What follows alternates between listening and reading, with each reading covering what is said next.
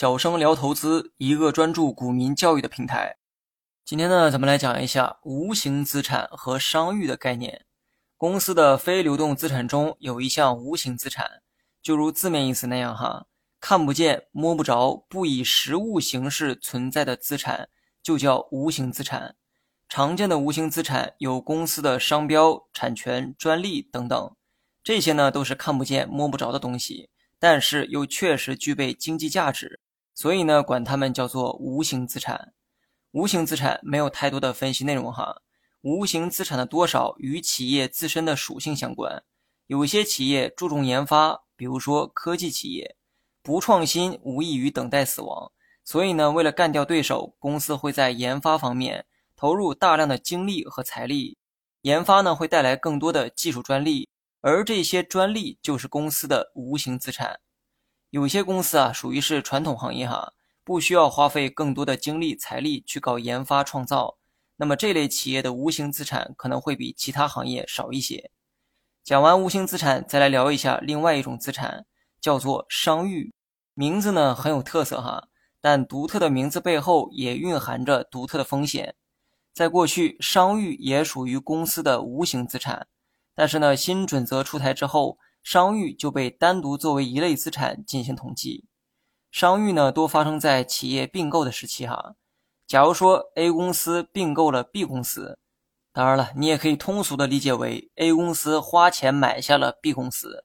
假如说 B 公司的净资产是一百万，而 A 公司却花了一千万买下了 B 公司，这个时候 A 公司多花的九百万就属于商誉。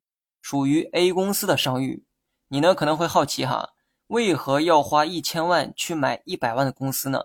多出的九百万花在哪儿了呢？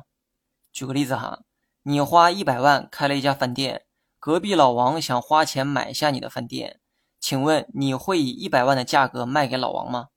当然不会哈，因为经营饭店可以实现不断的创收，你当然不能用原价卖给对方，而是以高于一百万的价格去卖。至于高出多少，需要二者协商后决定。回到公司层面呢，也是一样哈。只有一百万净资产的 B 公司，A 公司却花了一千万去并购，多花出的九百万是对 B 公司今后价值的认可，认为 B 公司啊在未来的经营中会带来超出九百万的价值，而多花出的九百万属于 A 公司的商誉哈。至于 B 公司的价值到底值不值这些钱，只有日后才知道。而这就是商誉的风险。如果 B 公司今后带来的经济价值达不到九百万，那么 A 公司就要蒙受损失。损失的部分会通过商誉减值的方式体现出来。比如说，B 公司除了自身的一百万价值之外，额外带来的经济利益也只有二百万。二百万距离九百万还有七百万，而这七百万就要被减值掉，属于是 A 公司的亏损。相当于 A 公司买下 B 公司之后亏损了七百万，这种情况在历史中呢也时有发生哈。